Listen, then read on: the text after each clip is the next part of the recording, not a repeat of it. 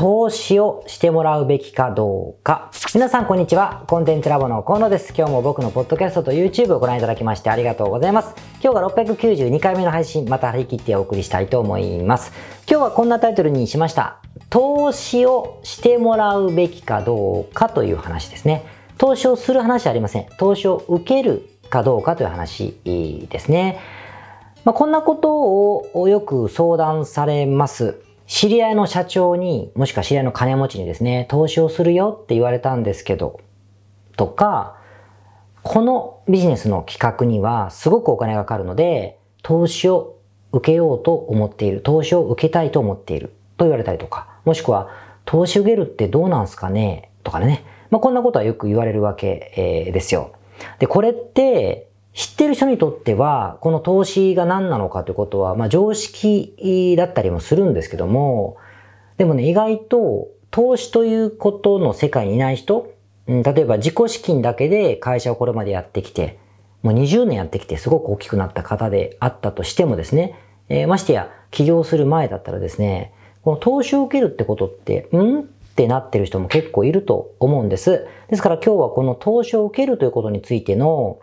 まあ、からくりというか、こういう種類があって、こんなリスクがあって、こういうことすると失敗するよね、みたいな話をちょっと整理しとこうと思うので、まあ、お勉強というか、予備知識のために聞いてみていただきたいなと思いますし、特に投資を受けてこの商売したいなということを少しでも持ってらっしゃる方がいれば、あの、実際役に立つと思うので、えー、聞いてみてください。まず、まあ、ビジネスでお金を調達する。外からね、お金を調達するという方法について整理をしたいと思うんですが、大きく分けると2つあるんです。2つあるんですね。1つが融資。融資。つまりは借金ですね。融資を受けるというものと、もう1つが投資を受ける。両方お金が手に入ることは変わらないんですけども、種類が2つあるんですよ。で、融資の方をデッド。デッド。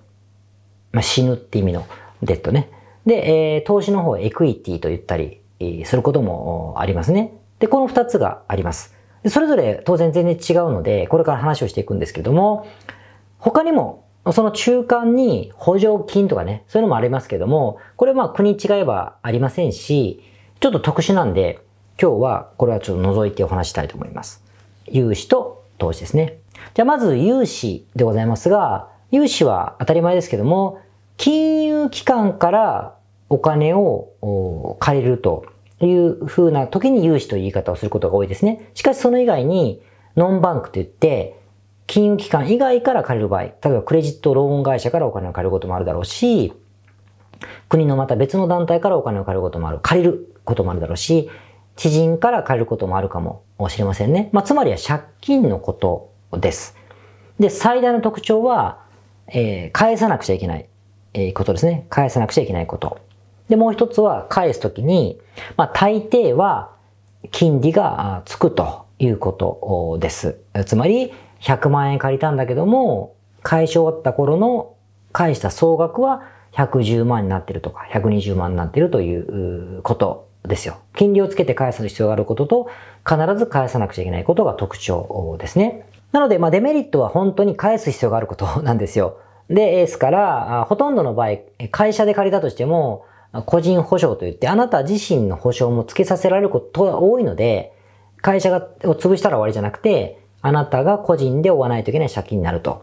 まあ、自己破産というセーフティーネットもあったりしますけども、まあまあ、とは言ってもね、やっぱり自分の資産、家とか車とかいろんな預金とか吐き出した上で、ギブアップしてからの話だから、やっぱり全てを吐き出してでも返す義務があるということがやっぱ最大のデメリットですね。です、ですし特徴。で、メリットもあるんですよ。メリットは、お金を借りることさえできれば、そのお金の使い方とか、まあ自分の会社の経営方針とか、いうことに、口は全く出されません。あの、スモールビジネスの場合は。めちゃくちゃでっかい会社で、あの、銀行から役員を送り込まれたりとかいう場合はまた違うんですよ。あの、巨大な話ね。だけど我々関係ないから、これは。なので、一般的には自由度はあります。お金だけもらえる。もらえるというか、買えるから使い道とか、会社の経営方針とか、マーケティングとか、全部あなた、あまあ、要は社長であるあなたが決めていいというところはメリットになる。自由度がある、自由度があるお金っていう感じですかね。何をしてもいいと。だって使わなくてもいいです。1000万借りたけども、返すだけで一銭も手をつけてませんでもいいんです。いいんです。で、売上も下がっちゃいました。でも返してさえいればいいというところが、実はメリットなんですね。これ投資のところで、なんで、あの、これを言うかがわかると思うので、今聞き流していただいてもいいです。で、次に、投資。融資はわかりやすいでしょ？で、今度本丸の投資でございますが、投資っていうのは、融資と違って、返す必要はないんですよ。返す必要はない。金利がつくわけでもないです。あ、もちろん、借金みたいに返していくような形の投資のスタイルもあるんです。投資手法には。しかし、今日このテーマで話すほどじゃないので、除きます。イレギュラーケースは除きます。そういう意味で言うと、投資というのはお金は返さなくていいんです。もらえます。あなたの会社にそのお金がもらえますね。ということは非常に融資と違うところです。しかしですね、え、もらえるんだったらそういうのがいいじゃんって思うかもしれないじゃないですか。で、そんなんもらえるかもしれないのでいいですよと思うかもしれないけど、そんな甘いことはなくてですね、お金をもらう代わりに、あなたの会社の所有権を相手に全部または一部渡さないといけないんですね。所有権っていうのは株式のことです。100株あったら100株ごと相手に渡す必要があるのか、100株あれば20株を渡すがあるのかということで、ここがあの特徴ですね。まあ、まだ特徴で、特徴です。で、ですが、この投資の仕方によってですね、これが3種類ぐらいあるんですけど、投資をしてもらい方によって、もしくはその投資をする方の目的によってですね、このお金をいただいた時に渡す、この所有権ね、の割合とか、あとそれによるデメリットが変わってくるので、それを順番に話します。話します。まず1個目。まず1個目の投資手法というか投資のパターンが、スタートアップ的投資。ベンチャービジネス的投資と言いましょうかね。ベンチャービジネスとかスタートアップと呼ばれるような世界の投資のやり方というふうにくくります。1個目はね。これはどういうやり方をするかというと、例えば、あなたの会社が結構でかいことがしたいと思ったとしましょうか。まあ日本でなんか巨大な決済システムを立ち上げたいと思った、ペイペイみたいなものを作りたいと思ったとしましょうか。そういう時に、え結構金がかかるので、これに投資をしてもらうわけですよ。で、えー、1億投資をしてもらったとしましょうかね。スタッフ雇ったらいろいろあるから。1億雇った、あ、もらったとしたら、その1億の代わりに会社の株式の10%を渡したとしましょうか。10%渡した。みたいな形がスタートアップ的投資なんですね。で、なんでこれ10%でいいのってなるじゃないですか。10%しかもらえないんですよ。1億も出してるのに。売上がほとんどないとしましょうか、この会社。じゃあなんでかというと、これね、今のこの会社の価値が10%で1億ってことは、誰も買ってくれないかもしれないけれども、計算すれば、投資した人にとって、あなたの会社の価値は10億ですよね。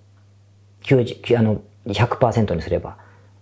1億円かける10で。10億円の価値があるから、1億円出した代わりに10%ちょうだいって言われたわけだから、そのポテンシャルが今現時点でもあると思ってるわけですよ。思ってると。じゃあ、この会社が儲かってきた結果、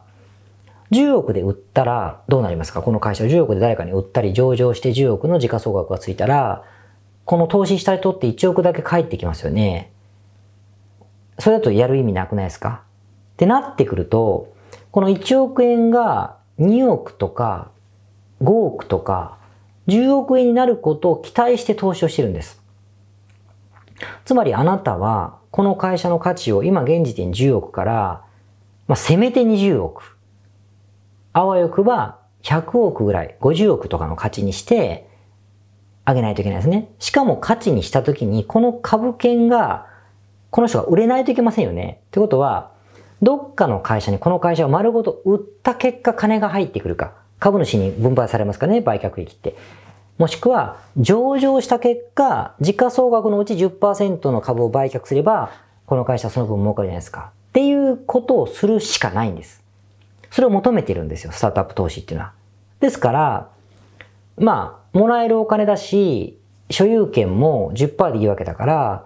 会社の所有権10%とか口は出されますけれども、決定権は、あの、株主であるあなた、社長であるあなたにあるわけだから、自由にはできますし、クビになることもありませんね。会社の持ち物は自分であるんですよ。あの、売却したりするまでは。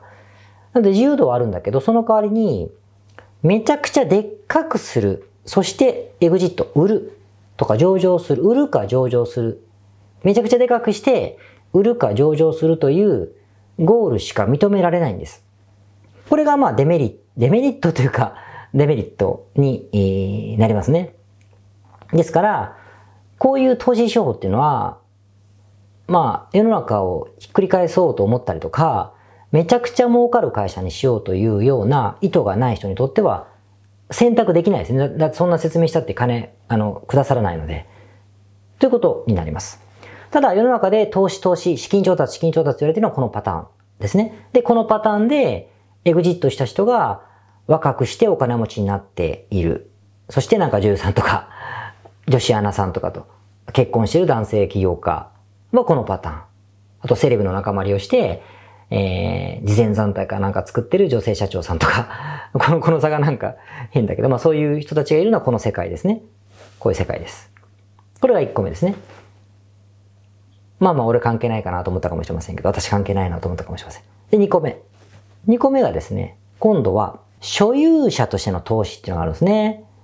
今度は全く話が変わりまして、あなたがですね、なんかインバウンドが流行ってるなと思って、東京都とかに、まあサウナ施設、外国人向けのサウナ施設を作りたいなと思ったとします。しかし、まあいろいろあって、資金が2000万ぐらいいるなと思いましょうか。2000万ぐらいあるぜって人はちょっと置いといて、2000万ないなと思ったとしましょうか。そういう時に知り合いの社長とか、まあ紹介された社長とか誰でもいいんだけど、金持ちがですね、じゃあそのお金投資してあげようか、出資してあげようかって言われるようなパターンを想像してみて、えー、ください。しかし、この場合じゃあその人は2000万貸してくれるんじゃなくて、出資をするわけですよ。じゃあその時の意図は何かというと、大抵はそのビジネスの所有権をもらうんですね。つまり会社を作ったら、その株、株主は100%その人 A さんになるんですよ。で、あなた、あなたはその会社の雇われ経営者、社長になる。代表取締役の中に名前は載るかもしれないけれども、その株主、100%株主は A さんになる。みたいなパターンが多いですね。で、なんでかというと、そういうことぐらいしないと、そのサウナ施設がですね、5倍とか6倍の金額で売るとかって発想じゃないから、キャピタルゲインではなくてインカムゲイン、つまり毎月毎月儲かった金、もしくは毎年儲かった金を配当で自分が儲けることができれば、投資としては成功だよねって思ってるんです。こう、まめに金が欲しいんですよね。あるし、逆にそこまで出資をしたんであれば、ある程度監視をしたいし、自分の持ち物をストックにしたいですね。こう2000万円をストックにしたいわけだから、会社そのものを持ちたい。つまり、あの、収益不動産を持つ、ワンルームマンションを持つとかとあんま考え方は変わらないわけですね。こんな形が多いです。で、あ、これ結構楽じゃんと思うかもしれませんよ。だって儲けの一部を差し上げればいいわけですから。しかし、えー、当然落とし穴があってですね、所有権っていうのはすごく重要なので、あなたが所有してないビジネスをやるわけですから、自分のアイディアで自分が準備して、自分が大きくして、自分が儲けを献上してもですね、この儲けの率とかを決定するのは株主ですからね。決定するというか口を出しますから。なぜかというと、言うこと聞かない社長はクビにできるので、株主は。あなたは雇われ社長なんで、まあ、ぶっちゃけ決定権ないんですよ。顔色を伺う必要がある。だから配当が、俺だけが頑張ったんだから、この1億円の、まあ5000万でしょうか、5000万の利益のうち、えー、4000万は俺が役員報酬でもらうぞと。じゃあ1000万だけ配当で渡しようかなと思っても、いやいやいや違うでしょ。半分だよって言われたりとか。いやいや、君の役員報酬は1000万で十分だよねって言われたりとか、そんなひどい人はいるかもしいないかもしれないけど、言われたって、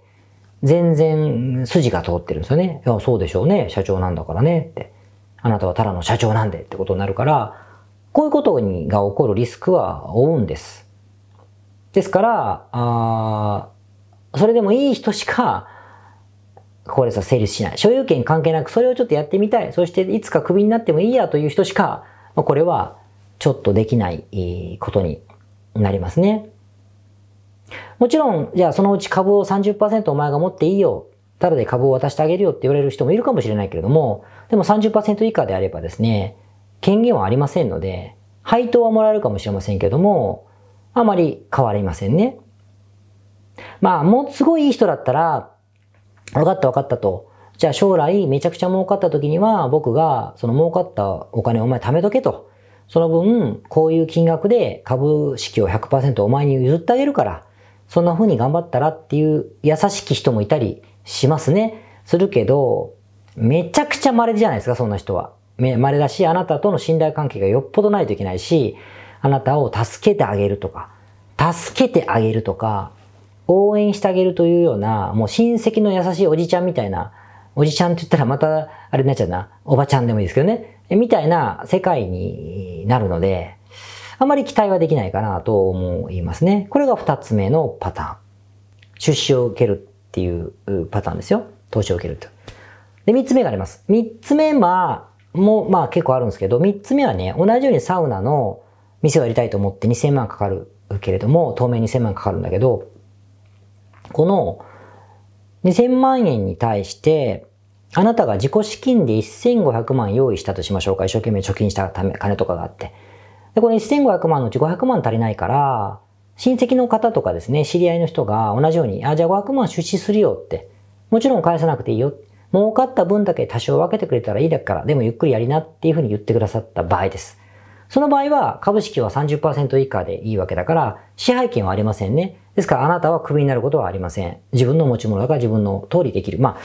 伺い立てながらね、あのご、ご恩がありますから、やる必要はあるけれども、でも、理屈ではあなたの持ち物だから、2番目みたいなリスクはないですね。これは結構いい感じに聞こえるじゃないですか。でも金額は足りません。足りません。でも、まあ、これもさっき言ったみたいに、これをやる人って、まあ正直親戚ぐらいしかいないというか、まあ、よっぽどその商売が儲かるって分かってれば乗ってきますけどね。乗ってきますけど、分かんないじゃないですか。なので、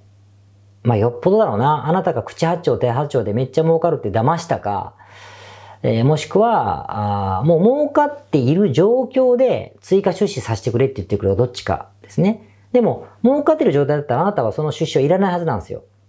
だから、意味ないじゃないですか。ってことになると、儲かるかどうかもわからないものに対して、自分が所有するわけでもなく、一部だけお金を出す。そして儲かった時だけちょっと配当くればいいよぐらいの話ってことは、まあ明らかにさっきの話と一緒で、あなたを応援したいとか、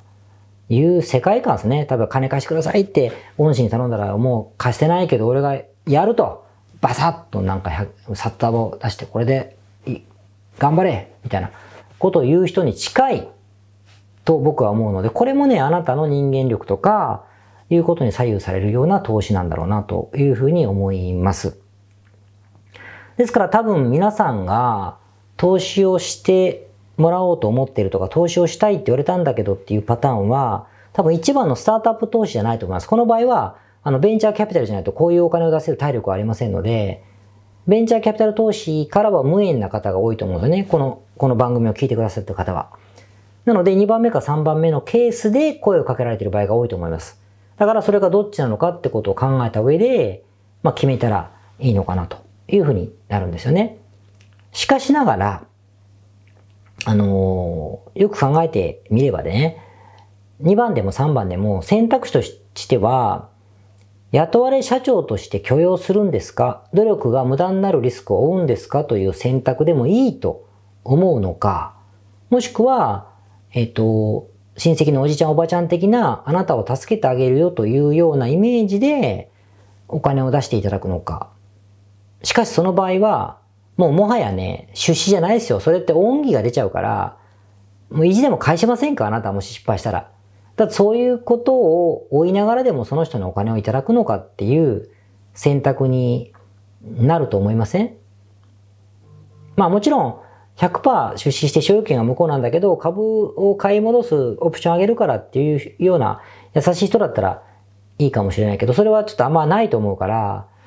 大体その選択なんですよね。ってなってくると、気も使わないし、自由度がある、どうせだったら借金調達するなら借金から始めようという人が多いのはそれが理由です。なので、まあそれでちょっと冷静に考えていただきたいし、そもそもいるの？そのお金って思いますよ、僕は。いると思うし、そもそもなぜそんな金かかるものを選ぶんだっていうね。ここにすごい秘めたものがないんだったら、そんな人にはね、何千万ってお金をね、扱えませんよ、多分最初から。だって素人でしょ、最初。って思うから、その自分の実力とも考えながら、資金のことは考えた方がいいかなって思いますね。うん、なんでそういうところは冷静に自分が果たしているのかどうかというふうに、えー、考えてみてもいいかなと思います。まあ、もちろん、アイデアによるんですよ。あと相手の人間性によるから、自分が1000万も用意できないけど2億貸して、あの、資金調達さしたい、1億資金調達したいっていうのはありだし、そういう知り合いも僕いますけどね。でもそれはすごくここにあるものがある人だったりするし、ビジネスモデルが秀逸だったりすることもあるから、まあそことちょっとバランスでね、とにかく入り口としては、投資を受けた方がいいかなって入り口じゃなくて、このビジネスには絶対投資家いるんだ。しかし、そしてこの商売やりたいんだ。しかし私にはお金が自己資金がないわっていう時に、そのチャレンジをしていく方が良くて、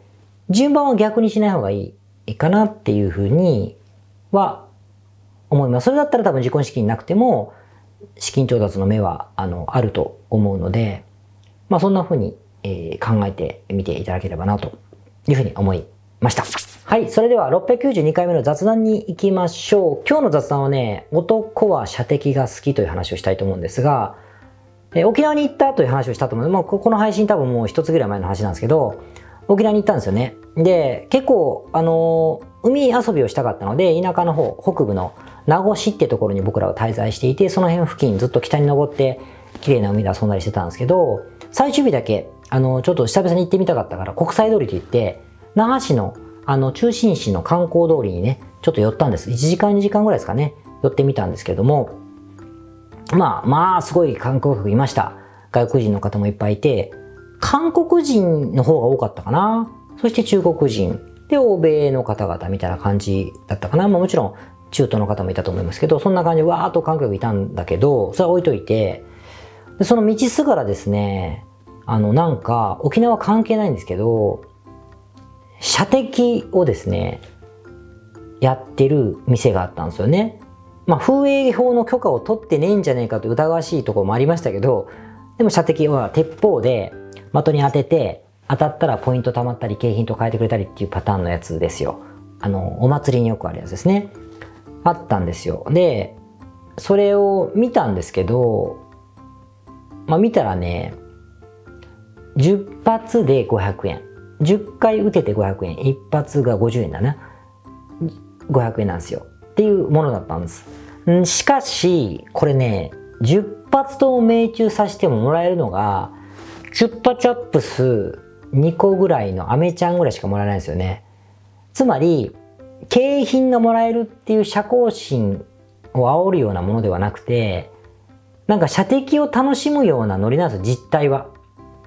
ぐらいのもんですよね。で、それで500円高くねって思ったんですよ。って思ったし、時間もないじゃないですか。沖縄に来てまでやるものじゃないかなと思ったので、思ってたんですけど、うちの、あの、息子がですね、やっぱ男子ですから、男子小学生なんで、反応するんですよね。お、これやりてえってなって、もうこれやりたいって、もう沖縄の一番の楽しみぐらいのこと言う、言うわけですよ。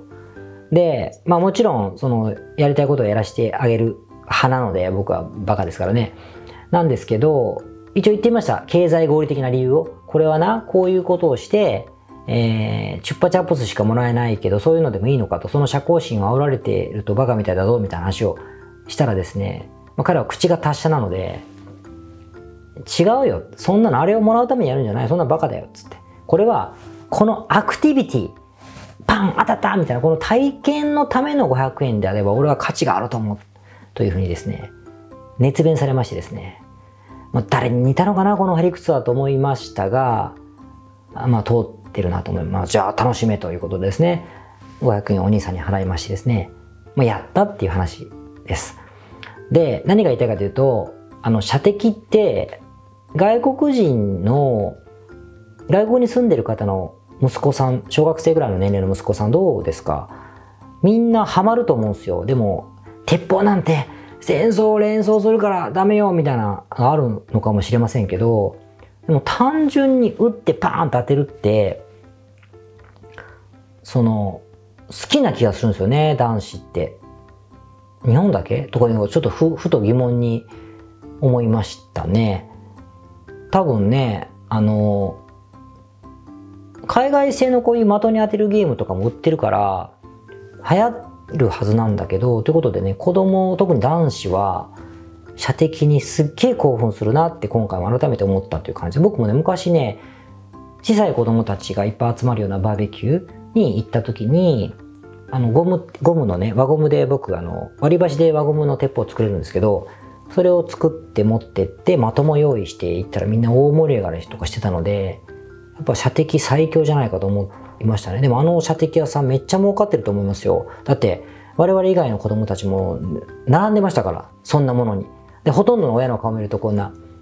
苦笑いみたいな、こんなみたいな顔してましたけど、でもあれはもう沖縄の海よりもすごい反応してたんじゃないかなというぐらい、まあ、射射的ビジネス最強説をね、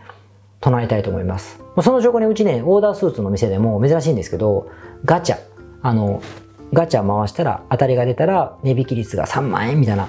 こととかね、ルーレットとかね、もう結構キャンペーンやってすごい当たるので、まあ、こういうのやっぱみんな好き、好きなんですね。ということで、えー、なんのこっちゃ。射的は、あの、子供の興味を引きつけられますよっていう話でね、別に、あの、鉄砲が嫌だったら別に輪ゴム鉄砲でもね、こういうパチンコみたいなのいいじゃないですか。ということで、あの、試してみてください。それではまた。皆さんこんにちは。コンテンツラボの河野と申します。この YouTube チャンネルをご覧いただきましてありがとうございます。え普段は在住の起業家の皆さんにインターネットを使ったビジネスのサポートをさせていただいております。これまで、え約3000人の方々のビジネスのサポートを行い、すべてのクライアントさんの売上総額は300億を超えているぐらいだと思います。えこのチャンネルではそんな経験をもとにインターネットビジネスもしくはインターネットを使った起業について、え詳しく役に立つ情報をお送りするように心がけております。海外においての事例もとても豊富に含んでいますので、日本の方にも適用できることはとっても多いと思っております。ぜひチャンネル登録をして配信をご覧になってみてください。ポッドキャストをお聞きの皆様、こんにちは。コンテンツラボの山口よしこと申します。普段はサンフランシスコに住んでおりまして、日々現地からコンテンツラボのお仕事を行っています。いつもご視聴ありがとうございます。いつも聞いてくださっている海外在住の方日本在住の方起業して制約のない自由なライフスタイルを実現したいと思っていませんか？今日はそんな皆様にですねお知らせとお願いがありましてこんな風に最後にお邪魔させていただいています。そのお願いというのはですねコンテンツラボのコンサルティングサービスについて知っていただくということです。で、あのー、番組の中でも河野が時々メンバーさんと呼ばせていただいていることがありますのでご存知の方も多いと思います。起業前の方にはビジネスプランを一緒に考えることから始め起業後の方には集客組織化異業種展開だったりはたまたお金の残し方とかそして望むライフスタイルの実現というところまでですね。メールやオンライン通話でのコンサルティングのほかに学べる仕組みとしてあの定期的に私たちの方からコンサルティングを受けていただいているメンバーさん用に教材をあのお配りしたりですね。あと世界各地にお住まいの起業してビジネスの広がりを目指す日本人の方同士とつながれる仕組みを取り入れたりといったコンサルティングやコミュニティ参加が全て入ったサービスになっております。私たちのクライアントさんは7割が海外在住者在住者さんでですね。3割が日本にお住まいの方です。これから起業したい方すでに起業している方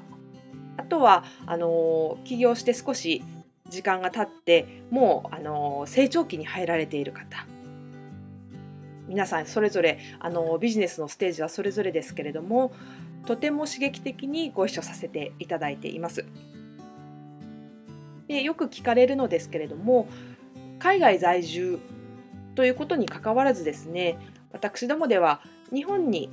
お住まいでビジネスを展開している方とかあの起業計画されている方にもお使いいただけるコンサルティングサービスとなっていますのでご安心ください。起業前起業後日本海外とか関わらずプロフェッショナルな支援やコミュニティ参加でもっともっと成長したいとお考えの方におすすめのコンサルティングサービスとなっております。であの知っていただくことがお願いだったのですけれどもここからは皆さんにあのまた別のお知らせになりますがご興味がある方のために河野が世界各都市で実施して大好評をいただいているネット企業ビジネスセミナーを無料で公開しています。まだ何をしていいかわからない方にはどんなビジネスをするべきかすでに何かを始めている方のためにはどのようにビジネスを成長させるのかといったような濃い内容をですね4時間以上でとても詳しくお話ししています。